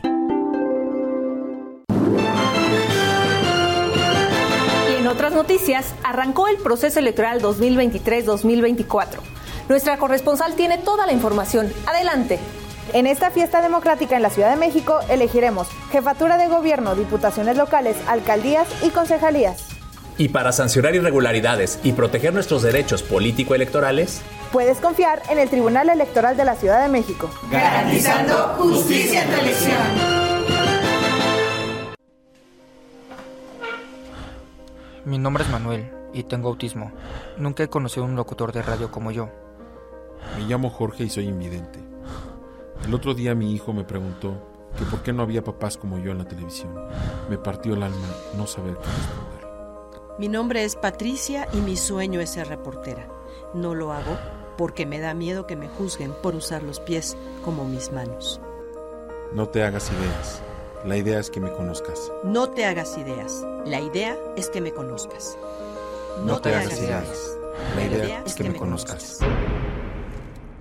Soy Clara Brugada. En 2018 la ciudad decidió volver a tener un gobierno honesto y cercano. Dijimos adiós a la corrupción y a los privilegios. Hoy la ciudad es más segura, con mejor economía, educación, movilidad y derechos. Con honestidad y resultados, hagamos que siga la transformación. Arriba corazones. Clara Brugada, precandidata única a jefa de gobierno. Morena, la esperanza de México. Mensaje dirigido a militantes, simpatizantes y Comisión Nacional de Elecciones de Morena. Chilango Con Salomón, seguro. Salomón, Chertorivsky. En movimiento Chertorivsky, como me quieras llamar. Aquí sea el futuro. Mensaje dirigido a militantes y simpatizantes de Movimiento Ciudadano. Precandidato único a la jefatura de gobierno de la Ciudad de México. Movimiento Ciudadano. Queremos escuchar tu voz. Síguenos en nuestras redes sociales. En Facebook como Prisma RU y en Twitter como arroba PrismaRU.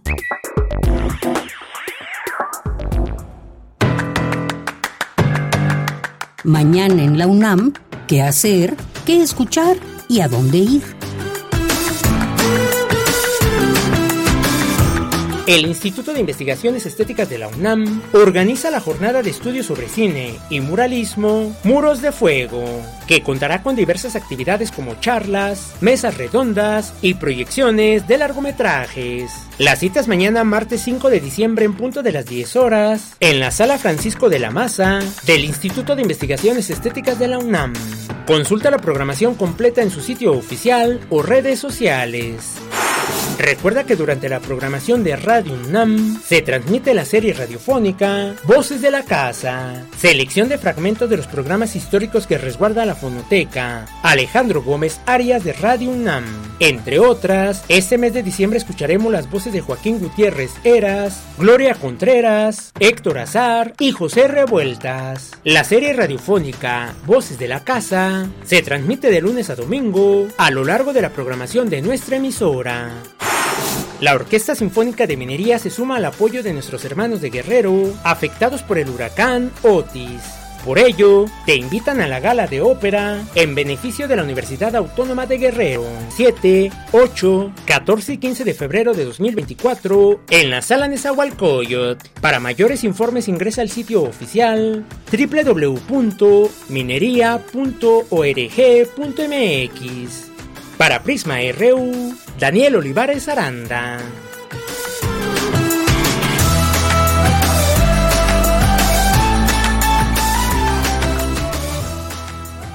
Dos de la tarde con siete minutos y muchas gracias por estar aquí en Prisma RU, seguir escuchándonos en el 96.1 de FM, en www.radio.unam.mx. Gracias, es un gusto recibir sus comentarios siempre y aquí estamos.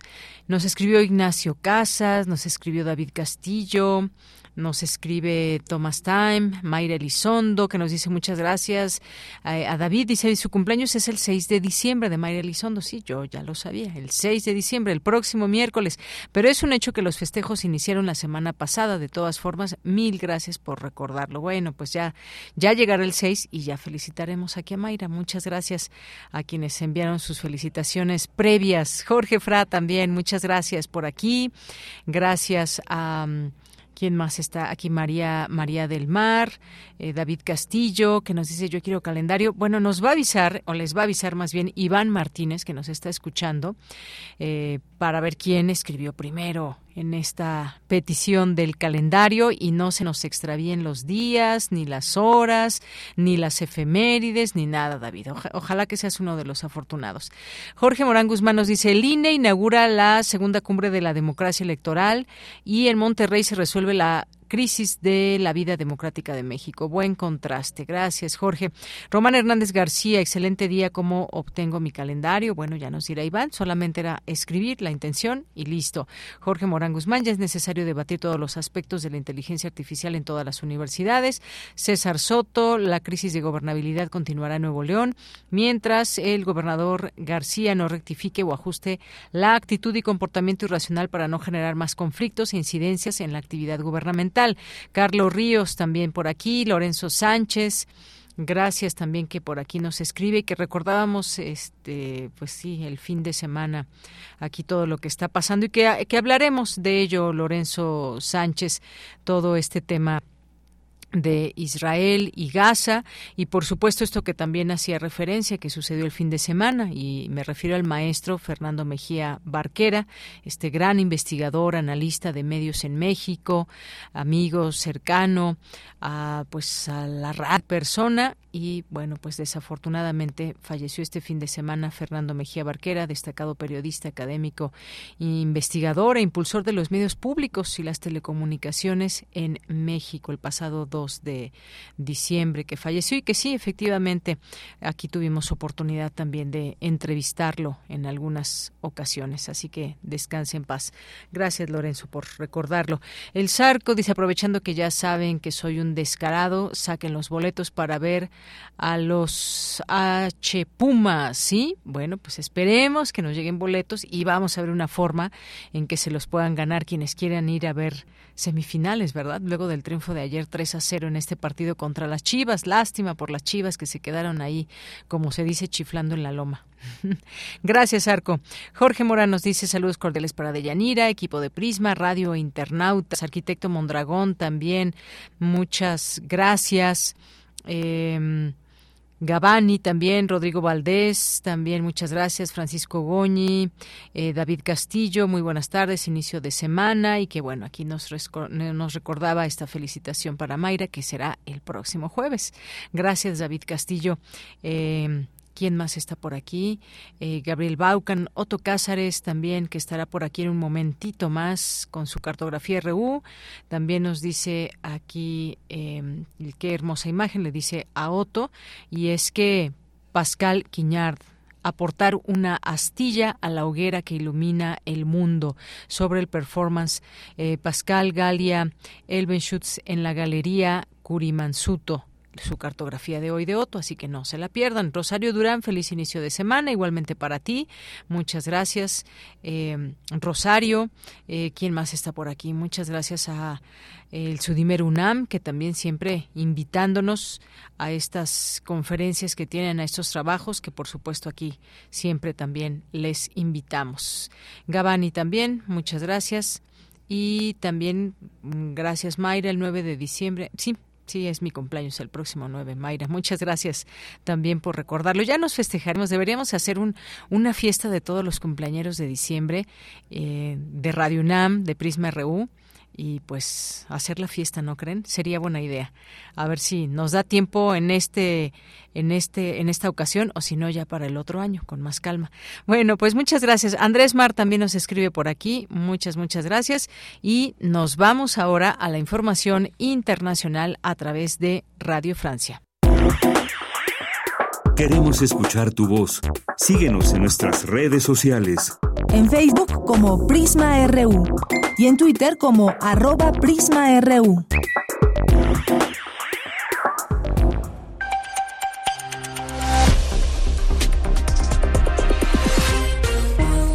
Bienvenidos a este flash informativo de Radio Francia Internacional con Carmen Peteló en los controles. Hoy es lunes 4 de noviembre. Estas son las noticias del mundo en tres minutos.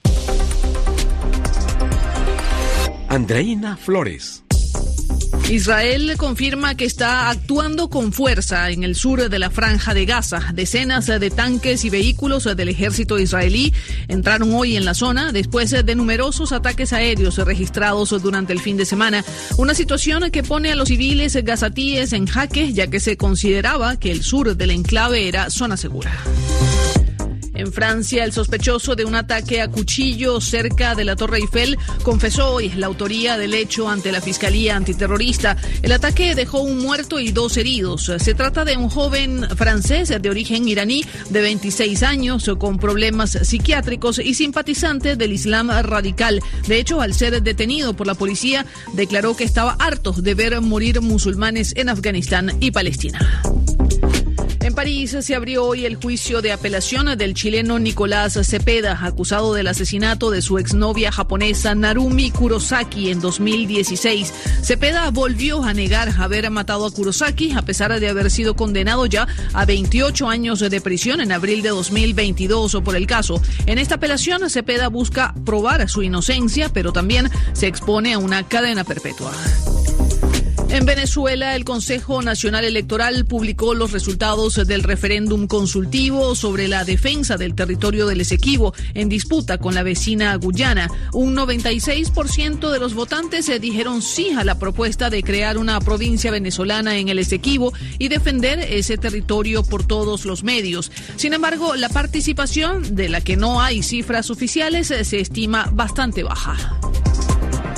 El canciller alemán recibió en Berlín al presidente brasileño Lula da, Silvia, da Silva, que inicia una visita de tres días en la que se firmarán acuerdos sobre energía, industria, combate a las fake news o las noticias falsas y la transición ecológica.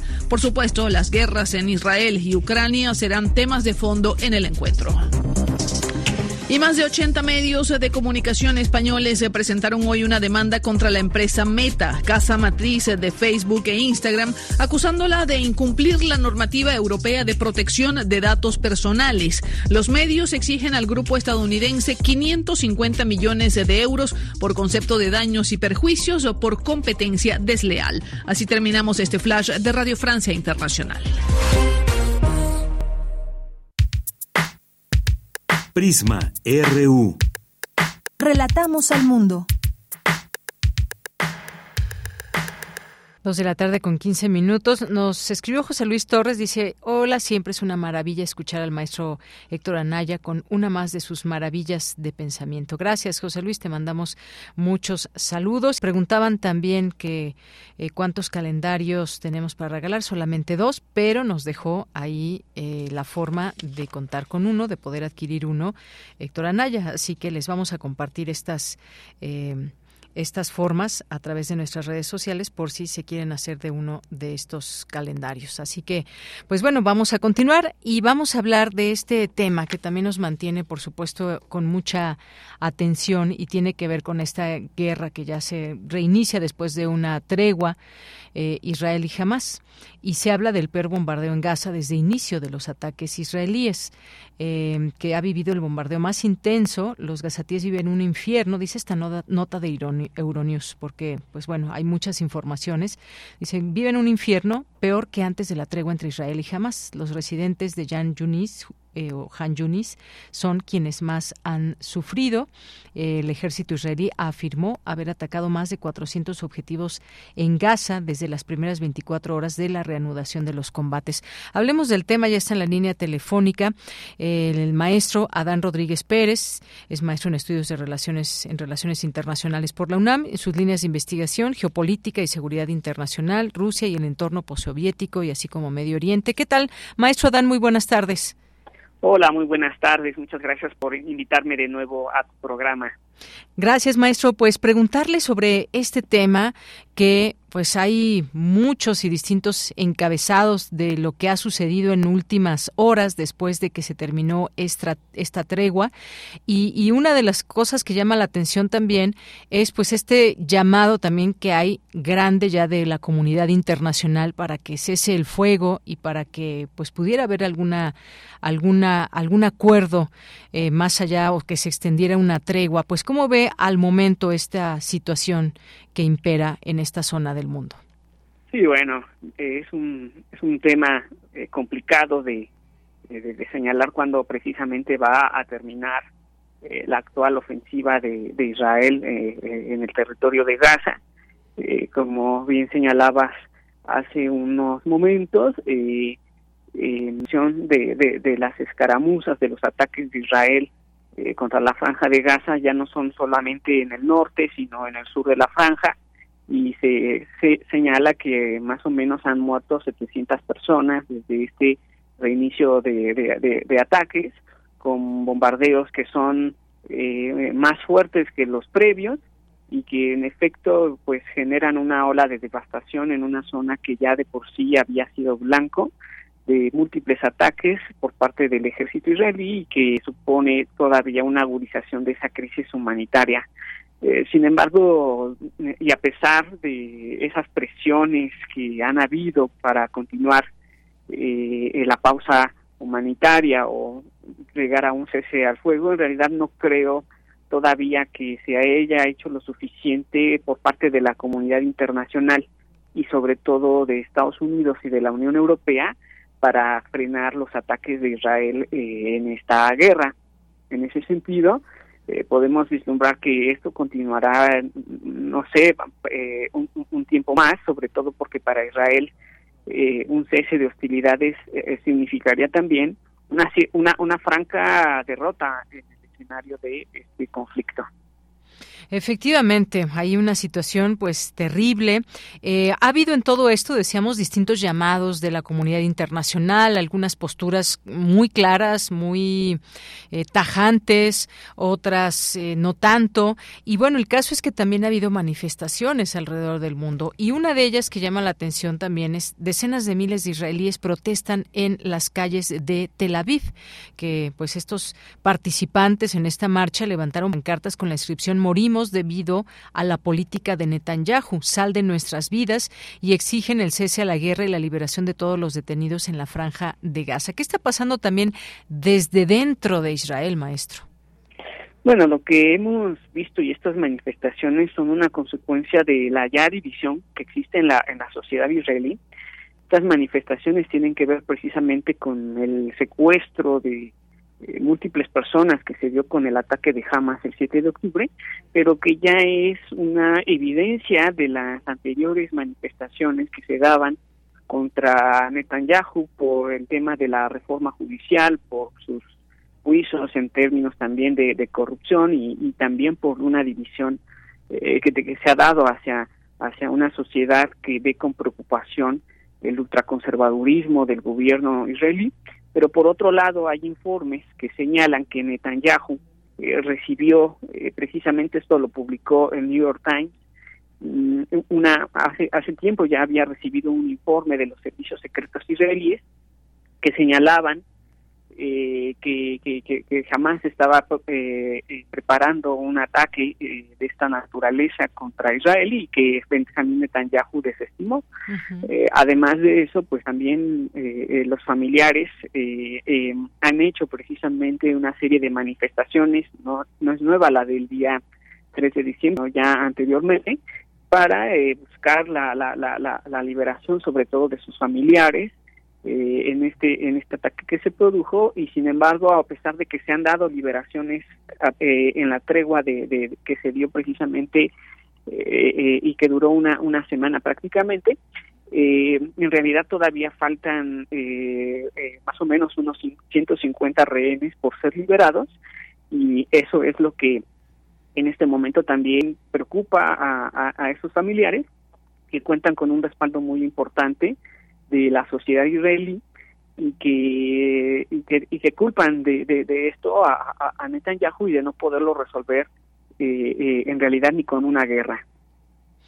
Pues sí, muchas cosas que habrá que ir tomando en cuenta para cuando se habla de un conflicto como ese. Vemos hoy pues muchas informaciones que vienen de distintos medios de comunicación. Se habla, por ejemplo, incluso esta de eh, Netanyahu lanzó grave, una grave advertencia al Líbano y aseguró que Israel seguirá en guerra hasta el final y que siempre se le ha escuchado tajante. No hemos visto ni un momento, digamos, eh, dudar de lo que está llevando a cabo.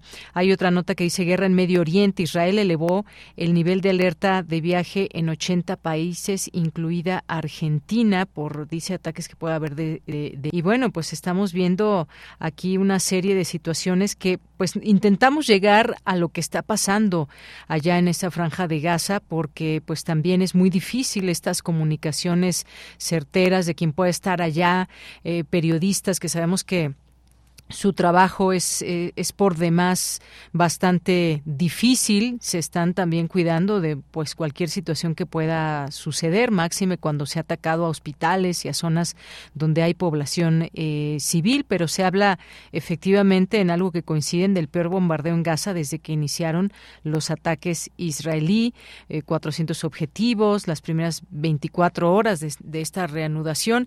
Y, y uno se sigue preguntando qué pasa con la comunidad internacional los llamados no, no, no cesan, pero tampoco sirven, digamos, de tanto para parar una, una guerra con estas características, maestro. Bueno, sí, pero es que también hay que entender en este sentido que, por ejemplo, en, en la guerra de invasión de Rusia a Ucrania, eh, eh, la comunidad internacional, sobre todo Estados Unidos y la Unión Europea, inmediatamente prestaron ayuda militar a Ucrania o le hicieron sanciones.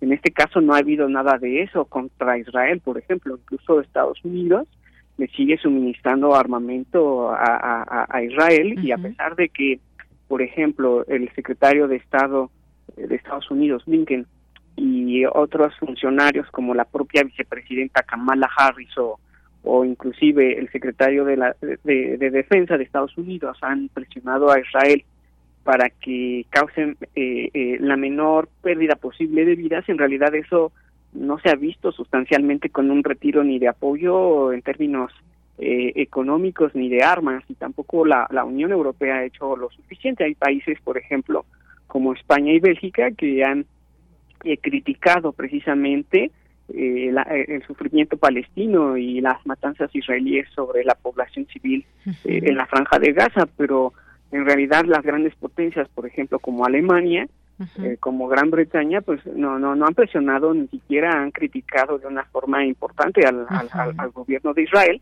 Inclusive vemos eh, en países europeos como Gran Bretaña, pero también lo vemos en Estados Unidos o en Alemania, que a los movimientos eh, de solidaridad con Palestina este, han habido ya hasta crítica, censura y represión por considerar eh, que están hablando en contra de Israel. Efectivamente, sí, sí. Entonces, en ese sentido, en realidad es un doble rasero. Tampoco hay sanciones contra, contra Israel. Y hay que recordar que jamás no es un Estado, no tiene un ejército, es una guerrilla que lucha contra Israel. Así es. Y bueno, pues sí, una situación como dice usted, quién está hablando de manera clara, quién no. El caso de España es otro caso porque sí ha alzado la voz de una manera muy clara e incluso pues ahora las notas van en el sentido de que crece la tensión diplomática entre Israel y España. Israel llama consultas a su embajadora en España por las declaraciones del presidente Pedro Sánchez. Eh, las consideran indignantes declaraciones, pues le dicen que está eh, España a favor del terrorismo cuando nunca ha mencionado las, las formas eh, de, esa, de esa manera, pues lo que se ha dicho muy claramente es estar en contra de estos ataques arteros a la población civil, pero pues parecería ser que si no está con Israel, están en contra de él. No puede haber un llamado, digamos, eh, digamos que, que que pudiera estar en un punto intermedio, y me refiero a intermedio cuando, cuando se habla de no estar bombardeando población civil, pero es algo que también vemos una gran intolerancia por parte de estas declaraciones que puede haber en el mundo por parte de Israel, ¿no? Así es, así es, efectivamente. Eh, Israel asocia muchas veces las críticas que se le hacen a una visión antisemita o antisionista, cuando en la práctica y en la realidad pues eh, no toda Gaza eh, eh, es jamás y la población civil pues sí debería ser em, protegida, por ejemplo ahora que están bombardeando el sur, hacia dónde se van a ir, si el norte está destruido, si Egipto no acepta la entrada de, de, refugiados por el mismo temor a que pase lo que pasó en 1948 cuando hubo un desplazamiento masivo de palestinos, y entonces eh, eh, en realidad la comunidad internacional no está haciendo lo suficiente. Hemos visto esfuerzos, por ejemplo, de Qatar o de Egipto, pero bueno, eh, también tiene que ver con la afinidad política de Hamas con, con Qatar y con el papel que este país ha, ha, protagonizado como un mediador, pero en realidad no hay los esfuerzos necesarios para evitar que sigan muriendo eh, eh, palestinos y sobre todo niños, que es la eh, un tercio de los que han muerto precisamente en el conflicto. Bien. Y, ahora, pues, sabemos que hay una indignación muy grande en el mundo por lo que se está viendo, las imágenes que nos llegan, los videos, el saber cómo están hospitales que ya no se dan prácticamente abasto, las personas que, pues, todos los días están muriendo y todo este, pues, un drama terrible que hay en esta esta zona. Eh, esta indignación ha llegado incluso a abrir una app, no sé qué tanto tenga esto eh, posibilidades de, afectar o no a Israel. Una app llama a boicotear productos relacionados con Israel. Es una aplicación que se llama No Thanks, No Gracias, que pide a la gente que no compre productos de empresas que apoyan a Israel. Y se habla de una forma legítima de de protesta o no. No sé a usted qué le parezca y si esta es una forma pues de afectar a Israel. Bueno, vamos a vamos a ver qué tantas posibilidades de éxito se tiene. Ya en el pasado han habido ciertas iniciativas no ciudadanas, pero sí, por ejemplo, de estados en, la Unión Europea que hablan de no comprar productos eh, de las eh, comunidades eh, de colonos judíos que están sobre todo en Cisjordania y no han funcionado, pero bueno, sería interesante ver eh, qué es lo que pasa con esta con este nuevo mecanismo de boicot de las redes sociales eh, porque bueno finalmente también pues Israel depende mucho del comercio sobre todo con la Unión Europea y con los Estados Unidos así es. Bueno, pues sí, estos llamados a boicot reflejan una complejidad también de los conflictos en el Medio Oriente, con personas que expresan opiniones a través de distintos medios, incluidas no solamente estas redes sociales que dan la vuelta al mundo, sino también acciones económicas, que eso sería, digamos, un poco más tajante, más organizado, podríamos decirlo de alguna manera, porque pues no sabemos cuándo vaya a parar esto y, y lo que está pasando en este lugar del mundo, en esta franja de Gaza, pues con estos bombardeos últimos vemos como que no hay quien vaya a parar estas intenciones de Netanyahu, es decir, cómo va a quedar Gaza, qué viene después. Se habla también de esta incursión terrestre que ya se está dando y que pues tiene como fin tomar el control de esta región o cuáles, digamos, si pudiéramos vislumbrar un poco eh, lo que puede venir en, en lo subsecuente, maestro. Sí, eh, bueno, finalmente debido a que es un conflicto que se está llevando a cabo, es difícil a veces predecir lo que va a pasar, pero bueno, ya se habla de qué va a pasar con Gaza después de la incursión. En realidad, por ejemplo, yo considero que a pesar de todo el discurso, porque hay que recordar que la guerra también es una guerra de discursos, es una guerra de narrativa, y a pesar de todo lo que pueda decir Netanyahu, por ejemplo, Hamas no es una organización que esté destruida o que en el corto o mediano plazo veamos destruida y si la vemos debilitada seguramente eh, eh, eh, eso no va a generar que jamás deje de existir en, la franja de Gaza. Hay otros también actores por ejemplo Estados Unidos habla ya de revitalizar a la autoridad nacional palestina y que administre tanto Cisjordania como lo hace en la actualidad como, como la Franja de Gaza.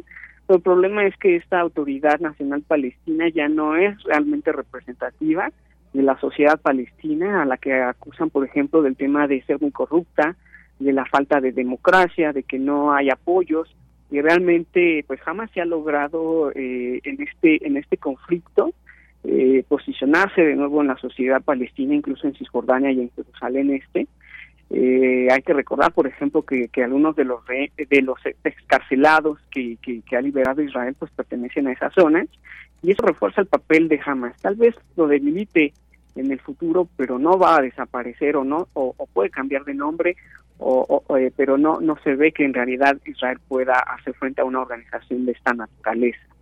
Y por otro lado, eh, eh, pues hay que ver cómo vamos a reconstruir o cómo los países van a invertir para reconstruir eh, la franja de Gaza, se habla incluso de dividirla ¿no? en sectores para hacerla más segura a los intereses precisamente de seguridad de, de, los, de, Israel. Y por otro lado, pues quién va a donar el dinero o para reconstruir precisamente los hospitales, las escuelas, los hogares, muchas veces seguramente esto lo harán países como Qatar, como como como ah, como Turquía que ya lo ha hecho en algún momento pero también hay que ver por otro lado que la guerra no se convierta en un conflicto regional. Irán está muy presente, lo ha hecho a través del Líbano, lo hace a través de los rebeldes hutis en Yemen, y bueno, esto puede todavía escalar y hacerse más eh, peligroso e inestable. Muy bien. Bueno, pues vamos a ver cómo van avanzando las cosas. Por lo pronto hay una firmeza que se siente desde Israel por las declaraciones de Benjamin Netanyahu y pues vamos a ir conociendo más de este conflicto poco a poco y pues como decíamos, no hay nada que lo pare de momento. Pues muchas gracias, maestro Adán, por estar aquí en Prisma RU de Radio UNAM. No, de qué muchas gracias por eh, la invitación. Hasta luego, buenas tardes. Hasta luego, buenas tardes.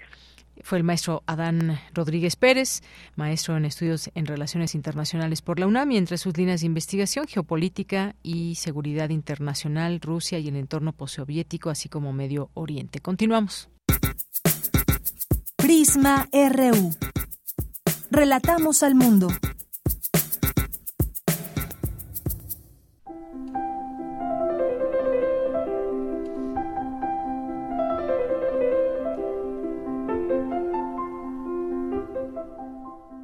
Cartografía RU con Otto Cázares. 35 minutos, es momento de saludar y darle el micrófono a Otto Cázares, que ya nos acompaña aquí, como todos los lunes, con una nueva cartografía. ¿Qué tal, Otto? ¿Cómo estás? Estoy feliz de estar nuevamente contigo, querida Deyanira. El primer comentario de diciembre ya, se nos escapó el año de entre las manos. Y voy a hacer un comentario que tiene por título Pascal Quiñars, aportar una astilla a la hoguera que ilumina el mundo. Y Deyanira, personas que me escuchan, tratará acerca del performance que el escritor Pascal Quiñars y la artista Galia Ivenschutz hicieron en la Galería Curimansuto este pasado viernes primero de diciembre. De eso va a tratar. Pues eh, tres piezas para piano interpretó el escritor Pascal Queñard. La primera, una pieza de Susan Giraud, Mi nombre no se ha unido a mi cuerpo, era el nombre de la pieza. La autora de esta pieza, Susan Giraud, es una amiga de Pascal Quignard. La segunda pieza que interpretó Pascal Quignard al piano fue de Franz Joseph Haydn y la tercera, la titulada Música Callada de Frédéric Monpou. Yo agradezco estos datos a la curadora y a la organizadora del evento, Emanuela Inés Dunant.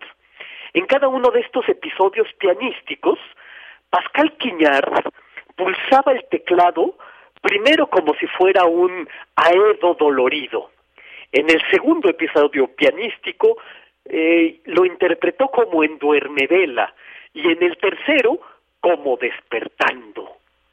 Tres sombras pianísticas, tres éxtasis, tres temblores que se alternaban con episodios de poesía en movimiento del artista Galia Ivenschutz. El último episodio pianístico de aquella noche, la música callada de Monpou, es como si tuviera en las indicaciones de carácter de una partitura la indicación como despertando, porque al terminar ese último episodio pianístico, todos sentimos algo así como un sentido trágico, abrir los ojos a lo que sigue, como si despertáramos, como si despertáramos al mañana, porque como hace mucho tiempo, Pascal Quiñard nos ha enseñado a sus lectores que todas las mañanas del mundo son sin retorno. Todas las mañanas del mundo son desconsoladoras. Las mañanas tienen una condición agónica porque todas las mañanas reportan nuevas pérdidas. Esa es la melancolía que nos produce despertar, porque hace patente lo que ya pasó. Y así ocurrió para los que eh, aproximadamente 200 personas que nos dimos cita el viernes en la Galería Curimansuto y que experimentamos un paréntesis de belleza, de atención, de sumergimiento, 200 personas que formamos una comunidad inconfesable. El crítico Maurice Blanchot, que en buena medida es el antecedente de la sensibilidad de Pascal Quignard, hablaba de eso, de la comunidad inconfesable, es decir, la comunidad de los que no tenemos comunidad, pero que en el libro, en la música, nos pertenecemos los unos a los otros. Pascal Quignard escribió en un libro de título Butes, ¿quién tiene el valor de llegar hasta el final del mundo de la tristeza? La música, contesta. Pienso que Quiñard es un autor que nos ha enseñado a estar tristes en un mundo atolondrado. Y mejor dicho, nos ha enseñado a estar entre las sombras. La sombra es bienhechora si la sabemos habitar, dice Pascal Quiñard. La sombra es un manto, una envoltura, puede ser también un oasis de frescura. La sombra es como una lengua muerta que es necesario volver a hablar. Y de repente ver ahí a Pascal Quiñar sumido en las sombras, a la luz de unas velas, frente al piano en la Galería Curimansuto, pues parecía que él mismo era un personaje de una pintura de, de Georges Latour, el pintor que pulsa las sombras, y al que Quiñard ha dedicado bellísimas páginas. Todos hemos protegido con la mano una llamita de una vela para que no se apague. Latour pintó muchas veces ese tema, personajes que en la oscuridad protegen la llama de una vela y la mano trasluce sangre. La mano a la luz de una llamita de fuego es el origen sagrado del mundo pictórico de Georges Latour. Y Pascal Quignard protegía en la oscuridad la llama de las velas. Y la artista Galia Ibenschutz esculpía el silencio con su cuerpo, con movimientos coreográficos. Cuando Quiñar dejaba de tocar y posaba sobre ella una mirada llena de amor, llena de comunión. A mí me conmovía cómo doscientas personas podíamos guardar silencio protector y volvernos los custodios de ese silencio, mientras Galia Ivenschutz hacía movimientos pendulares y parecía buscar una orilla que no se alcanza, una orilla que no puede alcanzarse. Es como si Galia estuviera privada de la lengua y hubiera tenido que murmurar con movimientos en una danza esencial que buscaba escribir con el cuerpo un libro silencioso. Pascal Quiñard, en, un, en más de una treintena de títulos, ha sido el confeccionador de una prosa poética que ejerce una ineludible eh, hipnosis en quienes lo leen. Son las suyas páginas atadas fuertemente a la música, al silencio, a la sombra, a lo que aparece y desaparece. Después de haber conocido todas las glorias mundanas, de haber dirigido la editorial francesa más importante, que es Gallimard, Pascal Quignard decidió alejarse retirarse, exiliarse como uno de sus personajes a una finca en el sur de Francia y comunicarse con el mundo a través de cartas lacradas, para sumergirse en su escritura y en su música. La prosa de Quiñard está fuertemente atada a la tradición occidental, entendiendo la tradición como una llama sagrada. Grecia, Roma, el Renacimiento, el Barroco, y con todo Quiñard no es un tradicionalista, es un custodio. Creo que en ese sentido, en nuestros días, solamente Pascal Quiñard y el cineasta alemán Alexander Kluge muestran que el camino del artista es eh, deambular entre el testimonio y el padecimiento. Los artistas, parece enseñarnos Pascal Quiñard, son monjes modernos que custodian una llama sagrada. Yo no fui a la FIL de Guadalajara este año, pero la FIL vino a mí con Pascal Quiñard, que vale, vale por 20 ferias de libro. El primer libro que yo leí de Pascal Quiñard hace más de 15 años fue Terraza en Roma, que es la historia de Jeffrey Mom, un grabador al que un amante celoso le arroja ácido al rostro y al pecho, y el grabador Mom queda desfigurado, dibuja por las noches y en el día se une a, una banda de fascinerosos y Mom, el grabador desfigurado, decía todo el tiempo, mi obra está en otra parte. El viernes, en la Galería Curimansuto, yo le deslicé a Pascal Quiñard mi ejemplar de Terraza en Roma. Quiñard vio mis anotaciones microscópicas por los márgenes, en las páginas de cortesía, por todas partes. Y en un guiño precioso, escribió en una escritura pequeñísima, junto a, la, mis anotaciones, para, para Otto Pascal. ¿Qué más puedo pedir?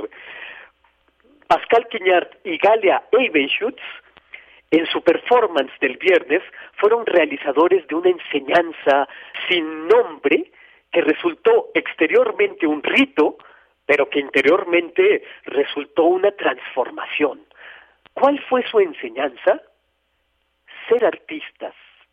Artista es quien lleva su obra a otra parte.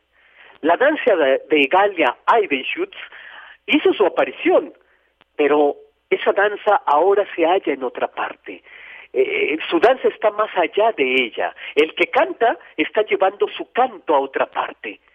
¿Y para qué sirve el arte si todo está desapareciendo? ¿Para qué sirve pintar? ¿Para qué sirve hacer música? ¿Para qué sirve escribir? Lo contesta Pascal Quiñard. Sirve para aportar una astilla a la hoguera que ilumina el mundo. Y esto es lo que yo tengo que decir este lunes 4 de diciembre de 2023. Muy bien, Otto, muchísimas gracias. Gracias por esta cartografía. Y pues nos escuchamos el siguiente lunes, que fíjate que tú también eres uno de los festejados o que cumple años en diciembre. Por ahí lo mencionaban alguna, en una de nuestras radioescuchas, que habrá que hacer un festejo. O yo lo dije más bien, ¿no? Pero bueno, te unes a los cumpleañeros de diciembre. Sí, sin duda, y muchas gracias a quien lo recordó por ahí en las redes.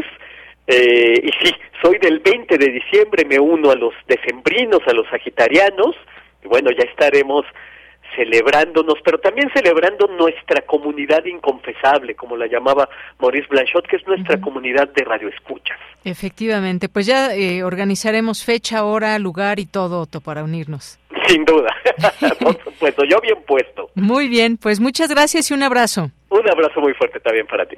Hasta luego. Hasta muy pronto. Continuamos. Cultura RU. Nos vamos a la sección de cultura con Tamara Quirós. Deyanira, qué gusto saludarte y saludar al auditorio de Prisma RU que sigue esta transmisión. Esta semana llevaré hasta sus oídos información de propuestas escénicas de diferentes géneros que se están presentando en la Ciudad de México. Esta tarde hablaremos de Orlando y Micael, Los Arrepentidos, que se está presentando en el Teatro Helénico todos los lunes y los martes. Para contarnos todos los detalles, invitamos a Sebastián Sánchez Amunategui, él es director de Los Arrepentidos. Sebastián, bienvenido a nuestro espacio radiofónico. Platícanos quiénes son los arrepentidos y qué nos cuentan en este llamado teatro documental. Mira, esta es una obra, esta es una obra de un autor sueco, de Marcus Lindin. La obra, la obra se llamaba originalmente Los Arrepentidos y después le cambiaron el nombre a Orlando y Micael Los Arrepentidos, como para personalizar un poco más eh, sobre lo que se iba a hablar. Este esta, esta obra es en el fondo una transcripción de una conversación que tuvieron dos hombres suecos a principios del siglo XXI, en, los en el 2005 más o menos. Marcus Lindin tenía un programa de radio en la Radio Nacional Sueca todos los días le hacía una pregunta al público y un día pregunta a, sus radioescuchas, ¿tú de qué te has arrepentido? Y dos personas llamaron y dijeron, yo me he arrepentido de haberme cambiado de sexo. Y para él fue como, ¿no? Fue, fue, muy interesante muy llamativo que dos personas en su programa llamaran con ese arrepentimiento. Entonces él decide juntar a estos dos, a estos dos hombres, cuando los entrevista ya eran hombres de nuevo, y ahí vamos descubriendo toda esta historia real de dos hombres que a mediados del siglo pasado y el otro en los 80, deciden operarse para convertirse en mujer y algunos años después los dos deciden operarse para regresar a ser hombres con todo lo que esto conlleva. Entonces para mí ha sido muy interesante porque creo que es una obra que habla del tema de la identidad de género, pero también habla del tema de, de la importancia de no importa cuántas veces te arrepientas hasta que te encuentres, ¿no? Hasta que encuentres tu identidad como persona, como mexicano, tu identidad de género. Por eso es lo que ha sido muy interesante de esta obra y me parece que es muy interesante también que es un documento del siglo XX.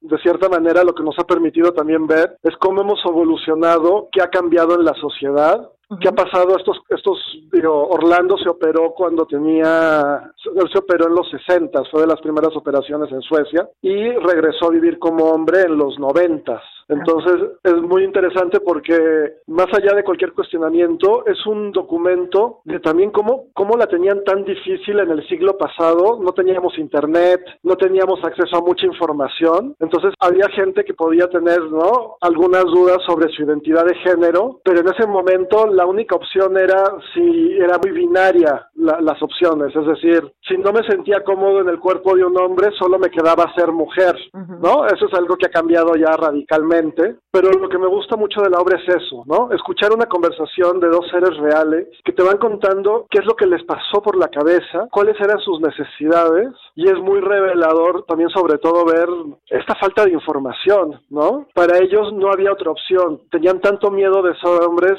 era tan complicado para ellos ser hombres, que la única opción viable que ellos veían era convertirse en mujeres.